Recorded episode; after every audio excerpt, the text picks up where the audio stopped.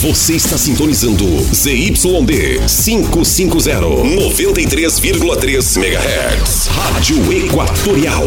Boa Vista, Roraima, Brasil. 93 FM. A nossa rádio. 93 FM. Nossa cidade, nosso estado, o Brasil e o mundo em destaque. Jornal da 93. Ao vivo e na íntegra. Informação e verdade. Jornal da 93. Roraima se aproxima dos 20 mil casos de coronavírus. Em cinco dias, o Hospital de Campanha em Boa Vista registra quatro mortes. Os pacientes estavam internados na UTI da unidade.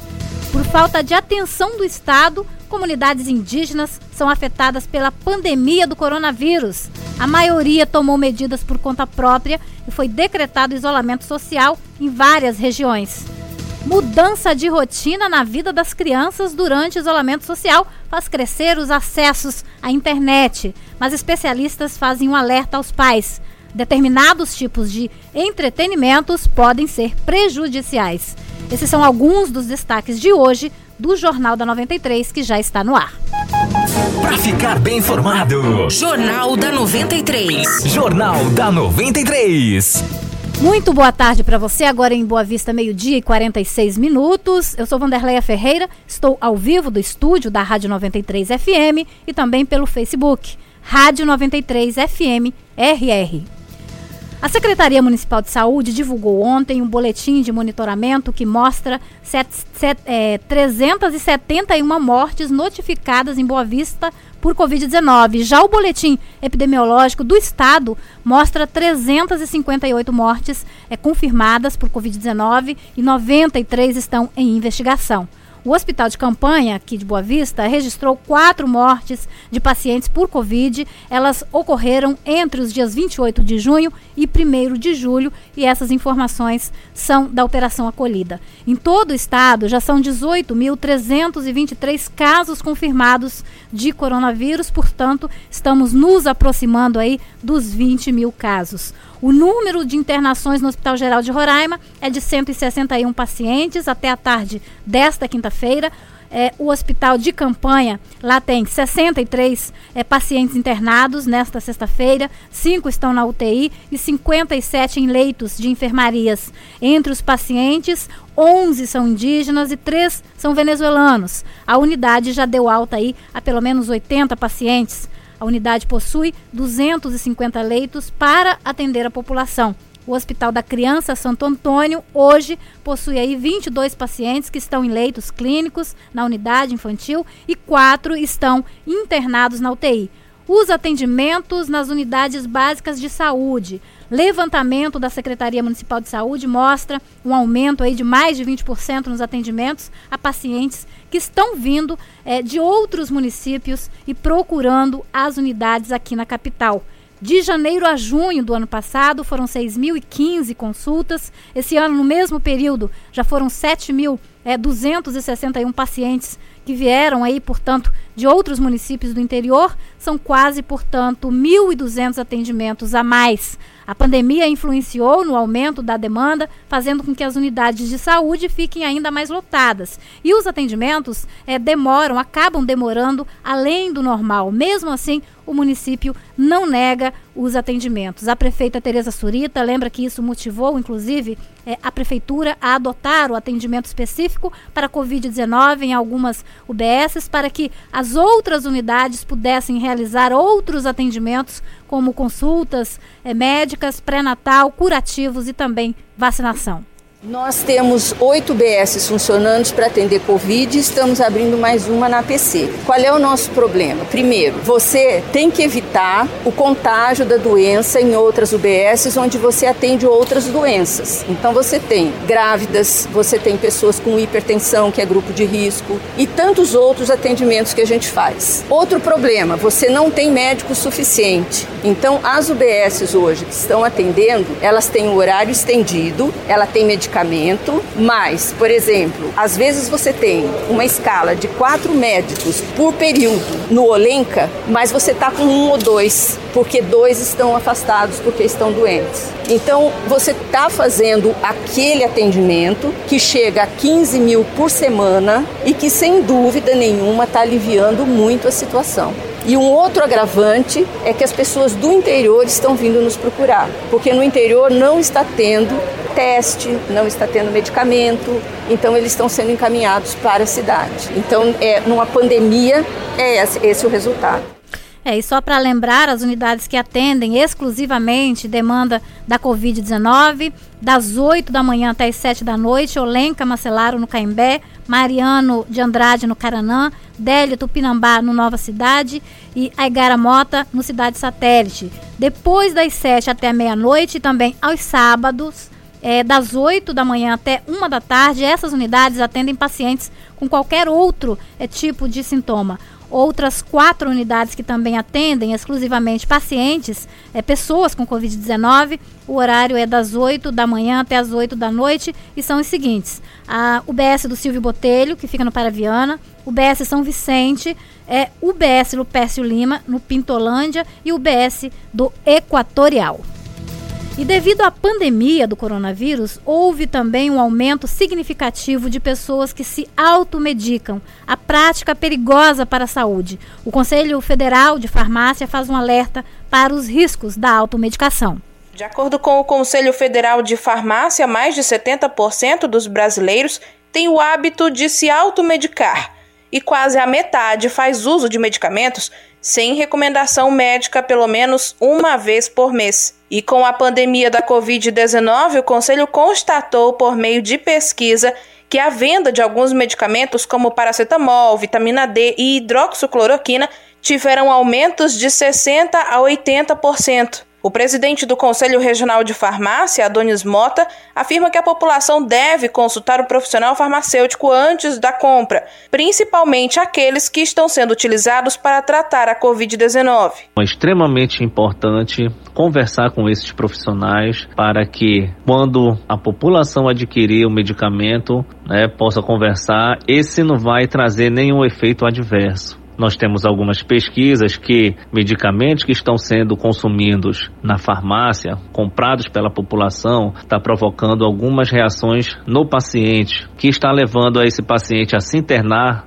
não pelo vírus da Covid-19, mas pelo uso indiscriminado desses medicamentos. Ele destaca que fazer uso de medicamentos sem controle pode inclusive levar à morte ou gerar vários outros problemas. O medicamento, assim como ele serve para poder tratar, curar o nosso organismo, mas também esse mesmo medicamento, se tomado de maneira errada, não necessária, pode provocar também malefícios ao nosso organismo, como algumas reações adversas, intoxicações e até levar à morte. Um exemplo prático, né, do dia a dia e um medicamento bem simples, que é o paracetamol, que é um medicamento medicamento muito utilizado para febre e algumas dores. Esse medicamento, se utilizado de maneira aleatória, pode provocar uma lesão no fígado e levar o paciente a óbito. Em Boa Vista, um projeto de lei foi protocolado na Câmara de Vereadores com o objetivo de instituir uma campanha de orientação para a população sobre os perigos da automedicação. A intenção também é conscientizar os comerciantes de medicamentos sobre a importância do seu papel social na redução da automedicação. O projeto também propõe que seja instituída a Semana de Conscientização e Combate à Automedicação, que deve acontecer na última semana de todo mês de junho. Miriam Faustino para o Jornal da 93. Pois é, se há automedicação é porque os estabelecimentos, né, vendem sem a determinada receita, né? Isso também precisa ser levado em consideração.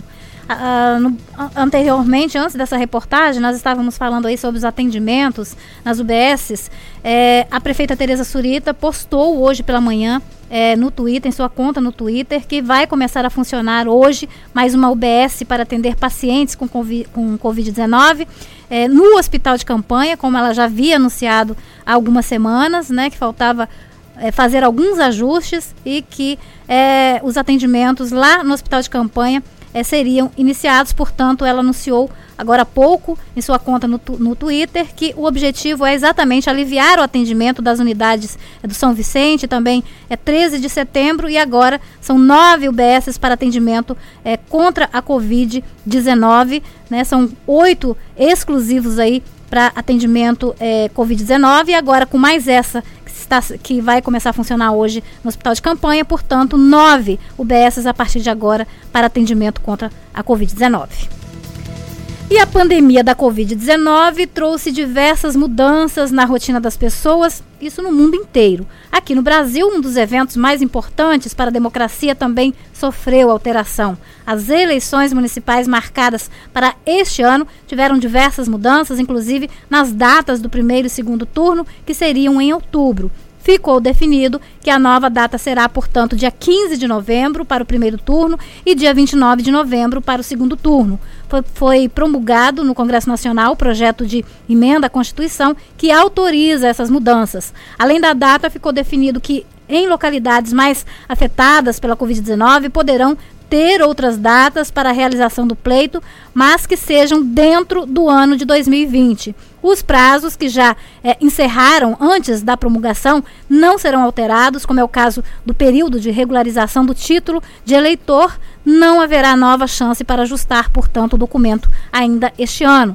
Já o prazo que ainda está para vencer no calendário eleitoral poderá ser alterado. É o caso do período das convenções partidárias, registros de candidatos, propaganda eleitoral e a prestação de contas das campanhas. Já sobre os procedimentos nos dias das eleições para evitar o contágio com o uso da biometria, ainda devem ser definidos pelo Tribunal Superior Eleitoral. O diretor-geral do Tribunal Regional Eleitoral de Roraima, Alex Fim, explica essas mudanças com a aprovação do adiamento das eleições e fala também sobre os preparativos para as eleições em Roraima. Além da mudança da data das eleições, que você já se referiu, para os dias 15 e 29, nós tivemos aí uma postergação das datas para as convenções e também para as prestações de contas. Né? Então tudo isso aí acabou sendo levado mais adiante em função da alteração da data da eleição, porque nós temos alguns prazos que são fixos e alguns que são variáveis de acordo com a data da eleição. É aquele prazo de três meses antes da eleição, por exemplo, né? Então isso aí, que o prazo que seria 4 agora de julho já alterou para 4 de agosto e assim sucessivamente. O pessoal que apresenta ou comenta programas de rádio e TV, a data inicialmente era até o dia 10 agora, já foi alterado para 11 de agosto. Então, quem apresenta programas de rádio e televisão tem até o dia 10 de agosto para poder fazê-lo. A partir do dia 11 não pode mais. Nós vamos iniciar na próxima semana a nomeação dos mesários, que sem dúvida nenhuma é uma das atividades mais importantes para nós, porque são efetivamente as pessoas que estão nos ajudando, colaborando com a realização das eleições. Nós temos aí mesários que são voluntários, nós pedimos a essas pessoas que queiram se voluntariar, que o façam nós vamos ter todo um protocolo de segurança em relação à realização das eleições, o dia da eleição, com equipamento de proteção individual, álcool, máscaras, distanciamento, isso aí tudo está sendo previsto né, no nosso cronograma de atividades. Nós vamos ter treinamentos virtuais para não ter essa questão de aglomerar pessoas. Né? Nós estamos tendo todo esse cuidado. E é, sem dúvida nenhuma, uma eleição extremamente diferenciada em relação a tudo. Mas nesse ponto nós faremos o que for recomendado, tanto pelas autoridades sanitárias quanto pelo Tribunal Superior, para que nós tenhamos uma eleição extremamente tranquila e extremamente organizada aqui no estado. E as últimas semanas, o jornalismo da 93 vem acompanhando a situação de algumas comunidades indígenas afetadas pela pandemia do coronavírus. Por falta de atenção do Estado, a maioria delas tem tomado medidas por conta própria, como a restrição do acesso a essas localidades como Lukdal. Só que nisso tudo há uma preocupação a mais que é a exploração do garimpo nas terras indígenas. Na reserva Yanomami, por exemplo, os ministérios públicos eh, federal e estadual estimam a presença de 20 mil garimpeiros atualmente. Vamos saber mais informações com Miriam Faustino. Os ministérios públicos federal e estadual vêm cobrando do governo medidas que impeçam a entrada de garimpeiros na reserva Yanomami. Para esses órgãos, além da exploração irregular na localidade, a entrada de garimpeiros ameaça a saúde dos indígenas, principalmente devido à pandemia da Covid-19. O procurador de Justiça do Ministério Público do Estado, Edson Damas, especialista em questões indígenas, afirma que tem se reunido com autoridades locais e nacionais para orientar ações do poder público e evitar que a pandemia ganhe contornos de tragédia nas aldeias indígenas de Roraima. Segundo ele, as autoridades já foram alertadas sobre a presença de mais de 20 mil garimpeiros somente na reserva Yanomami. Além disso, há um histórico de operações de retirada de não-índios que acabam retornando à localidade dias após a ação policial.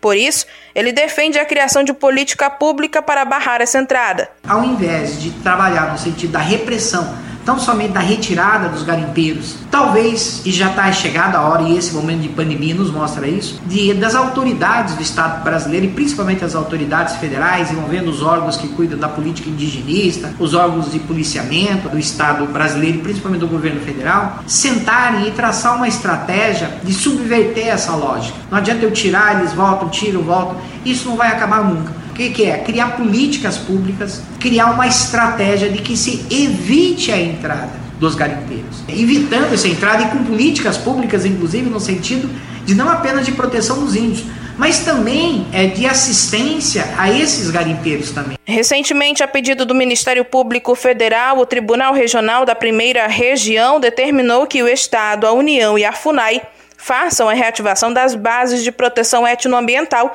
na terra indígena Yanomami. A decisão foi tomada após o registro de casos de coronavírus entre indígenas e a movimentação intensa de garimpeiros na região. Com isso, o TRF determinou que, além da reativação dessas bases, a União, o Estado de Roraima e a FUNAI promovam ações de fiscalização e repressão ao garimpo ilegal. Ao todo, três bases de proteção etnoambiental devem ser reativadas. O procurador do MPF, Alisson Marugal, explica o que são essas bases e dá detalhes da ação. As BAPs são postos de fiscalização permanente da FUNAI, colocados em locais estratégicos da terra indígena Yanomami, para proteger o território do ingresso de pessoas estranhas e coibir atividades ilícitas, como, por exemplo, o garimpo. O MPF ajuizou uma ação civil pública em 2017 pedindo a reativação de três BAPs, pois todas as bases de proteção mantidas pela FUNAI foram desativadas. A ação foi julgada procedente em 2018. Com isso, por hora, foi reativada uma base de proteção etnoambiental e ainda esse ano serão reativadas as outras duas, ou pelo menos uma delas, ficando a terceira BAP para o ano que vem, conforme planejamento apresentado pela União e FUNAI ao Ministério Público Federal. Uma outra ação ajuizada pelo MPF pede a elaboração e execução de um plano emergencial para retirar os garimpeiros da reserva indígena. O procurador Alisson Marugal critica, inclusive, a falta de atenção do Estado com a população indígena. A presença fraca do Estado favorece o crescimento do garimpo legal, tornando bem real um cenário de graves danos às comunidades indígenas. Esse cenário já vem se concretizando em parte com o aumento de casos de infecção pela Covid-19 entre os indígenas da etnia Yanomami. Entendemos que é incompreensível que até o momento não exista um plano de enfrentamento à Covid-19 para a terra indígena Yanomami e não há um motivo razoável para essa omissão. A terra indígena Yanomami situa-se em faixa de fronteira e possui a mais grave situação de mineração ilegal do país país, com amplo desmatamento, significativa contaminação dos rios pelo mercúrio e uma grande circulação de garimpeiros que podem transmitir Covid-19 para os indígenas, inclusive para os isolados, com risco de extinção de aldeias inteiras. Reportagem Miriam Faustino. É, enquanto isso, o ministro da Defesa, o general Fernando Azevedo, afirmou que a pandemia não atingiu os indígenas e minimizou a situação, dizendo que durante visita às terras Yanomami e Raposa Serra do Sol foram detectados um ou dois casos. Mas vale lembrar que há duas semanas a articulação dos povos indígenas pelo Brasil divulgou dados que colocam Roraima como o terceiro estado onde mais há indígenas mortos por Covid-19. Ainda sobre o ministro da Defesa, o Ministério Público Federal abriu procedimento para apurar denúncias sobre a visita dele às terras indígenas, que contou com o apoio da FUNAI e também da Secretaria da Saúde Indígena. O Ministério Público Federal vai investigar a distribuição de cloroquina às comunidades indígenas e o ingresso nos territórios sem prévia consulta aos indígenas, desrespeitando com isso a decisão de isolamento de muitas delas. Ainda há denúncias de violação é, das regras de distanciamento social e a presença expressiva de meios de comunicação em contato com os indígenas. Além disso, o órgão também quer saber é, da necessidade de haver esse tipo de atuação interministerial implicando em gasto de recursos públicos. Em nota divulgada na tarde é, de ontem, o Ministério Público Federal é, manifestou preocupação não só com relação sobre a falta de medidas de proteção durante a visita às comunidades, mas também com a fala do ministro Fernando Azevedo de que a pandemia está controlada na terra indígena Yanomami. Diante disso, o órgão afirma que adotará todas as medidas judiciais que cabem à proteção da população indígena que está ameaçada aí pela atuação é, de garimpeiros. O Conselho Indígena de Roraima divulgou uma nota repudiando as declarações do ministro eh, da Defesa, o general Fernando Azevedo, onde ele afirma que aldeias eh, indígenas na Raposa Serra do Sol, portanto, em Roraima, não sofrem com a pandemia do coronavírus. Fernando Azevedo esteve na região, como eu disse há pouco, na região do Surucucu, eh, noroeste de Roraima, na fronteira com a Venezuela, e o objetivo foi exatamente avaliar o atendimento de profissionais de saúde militares às aldeias indígenas. As equipes foram é, enviadas pelo Ministério como forma, segundo o Ministério, de impedir o alastramento da doença na região. E na nota divulgada pelo CIR, a entidade afirma que a realidade dos povos indígenas aqui de Roraima em relação à pandemia do novo coronavírus contradiz a fala do ministro. O coordenador do Conselho Indígena de Roraima, Enoque Taurepang, fez duras críticas ao ministro e ao governo federal. É, eu não sei com qual intuito que ele faz essa fala. Eu não sei se ele quer tampar o sol com a, com a, o sol com a peneira. Eu não sei se ele quer, como de costume desse governo, esconder os números para que o mundo não possa ver o que está acontecendo dentro do nosso Estado brasileiro. Porém, gostaríamos de dizer e deixar muito claro que esse ministro, esse senhor que não honra a pasta que ele toma de conta, quando uma pessoa mente apenas para não assumir suas responsabilidades é uma pessoa com um perfil desse, ele não pode assumir nenhum cargo, porque todo cargo de ministro carrega consigo a responsabilidade por cuidar e zelar pela sociedade Ainda na nota, o CIS destaca a preocupação com relação à distribuição do medicamento cloroquina sem a comprovação científica de eficácia no combate ao coronavírus. Além disso, essa situação pode causar aí efeitos colaterais, podendo é, levar inclusive à morte, conforme é, a própria Organização é, da Saúde orienta. Apesar da declaração do ministro, há duas semanas a articulação dos povos indígenas pelo Brasil, como eu já divulguei também, como eu já disse aqui, divulgou dados que colocam Roraima como o terceiro estado onde há mais indígenas aí mortos por Covid-19. O primeiro indígena Yanomami morreu no estado por coronavírus no dia 9 de abril, aos 15 anos de idade. Em Boa Vista, uma hora e sete minutos. Nós vamos para um breve intervalo comercial. Voltamos a seguir com mais informações.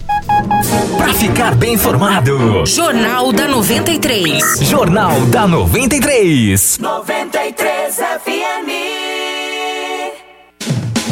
Na USA Outlet você sempre vive uma nova experiência. E com essa experiência, você encontra várias marcas de renome nacional e internacional que te darão orgulho de usar. Reserva, Leves, Jeep, Compra da Água e várias outras marcas que você só vai encontrar na USA Outlet. Venha se juntar a esse time. Quem ousa, usa. Avenida Taíde Teve 4626, Tancredo Neves. Telefone 98408 6314. USA Outlet. Entre como um cliente e saia como amigo. Quinta e sexta tem ofertas imperdíveis no Big Amigão. Promoção até 3 de julho. Sabão Omo 800 gramas 7,59. Creme dental Colgate 180 gramas 4,59. Salsicha Resende 5 quilos 22,50. Extrato de tomate Palmeiron 340 gramas 1,29. Leite Ninho 400 gramas 11,99. Café Rancheiro a vácuo 250 gramas 3,79. Macarrão Favorita 500 gramas 2,49. É no Big Amigão, no Jardim Floresta. RR Motopeças, sempre com super promoções para o amigo motoqueiro. Temos uma grande variedade em peças, acessórios e serviços em geral. Aberta de segunda a sábado, das 7 às 19 horas e aos domingos das 8 ao meio-dia. Aproveite o nosso disco entrega 3627 8181 991666342 sem taxa de entrega. Aceitamos todos os cartões e parcelamos em até três vezes sem juros. Avenida Taíde Teve 6070, próximo à Mangueira. RR Motopeças, qualidade e confiança em duas rodas. Agora sua rádio preferida também está no Spotify. Acompanhe o podcast da Rádio 93 FM no Spotify e fique por dentro de tudo o que acontece na melhor programação: jornalismo, música, diversão e as melhores promoções você fica por dentro aqui. Segue lá no Spotify Rádio 93 FM RR e acompanhe nossos programas e playlist musical. Todos os lançamentos da semana e sucessos mais atuais você curte aqui. Spotify 93 FM RR. É a sua rádio preferida mais perto de você, onde você estiver. E atenção, em breve conteúdo exclusivo para o podcast. Fique ligado. 93 FM, a nossa rádio. 93 FM. Pra ficar bem informado. Jornal da 93. Jornal da 93. 1 e 10 em Boa Vista, o prazo para o pagamento do IPTU e taxa de coleta de lixo foi novamente adiado pela Prefeitura de Boa Vista. É a terceira vez que o município prorroga a data de vencimento. Inicialmente, o limite era o mês de maio, foi alterado para junho, depois para 13 de julho e agora prorrogado por mais 18 dias. O secretário de Finanças, Márcio Vinícius, fala sobre a medida que visa atender os contribuintes nesse momento difícil de crise financeira por causa da pandemia do coronavírus. Mais uma medida de ajuda nesse momento de pandemia, de combate ao coronavírus. A prefeita Tereza Surida autorizou a Secretaria de Finanças a adiar o pagamento da primeira parcela do IPTU, que seria agora no dia 10 de julho para o dia 31 de julho, mantendo as mesmas condições. O IPTU, a primeira parcela, com quem pagar em cota única com 10% de desconto ou em seis parcelas sem juros. A taxa de coleta de lixo também está sendo prorrogada para o vencimento em 31 de julho e podendo pagar em quatro sem juros. É mais uma medida diante da situação que está agravando o nosso município para poder facilitar o pagamento do contribuinte. Só reforçando aí o que disse o secretário municipal de Finanças, o Márcio Vinícius, a quantidade de parcelas é, continua igual, ou seja, seis parcelas para o IPTU e quatro parcelas para a taxa de coleta de lixo. Para quem pagar em cota única, o desconto será de 10% ou em seis parcelas sem juros. 1 e 12, o Jornal da 93 vai ficando por aqui, agradecendo a sua audiência. Agora em Boa Vista, 1 e 12, como eu disse. Lembrando a você que a produção é da nossa central de jornalismo. Daqui a pouquinho, a edição de hoje do Jornal da 93 vai estar disponível em podcast, no Spotify, no Deezer e também no Cashbox. A seguir, você fica com o programa Rádio Verdade, que tem muito mais informações para você. Um ótimo final de semana. Boa tarde. Termina aqui. Jornal da 93. Informação e verdade. Jornal da 93. 93.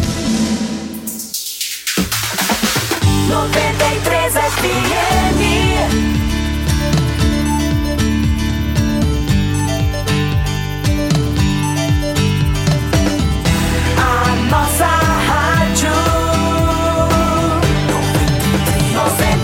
It's a VNB.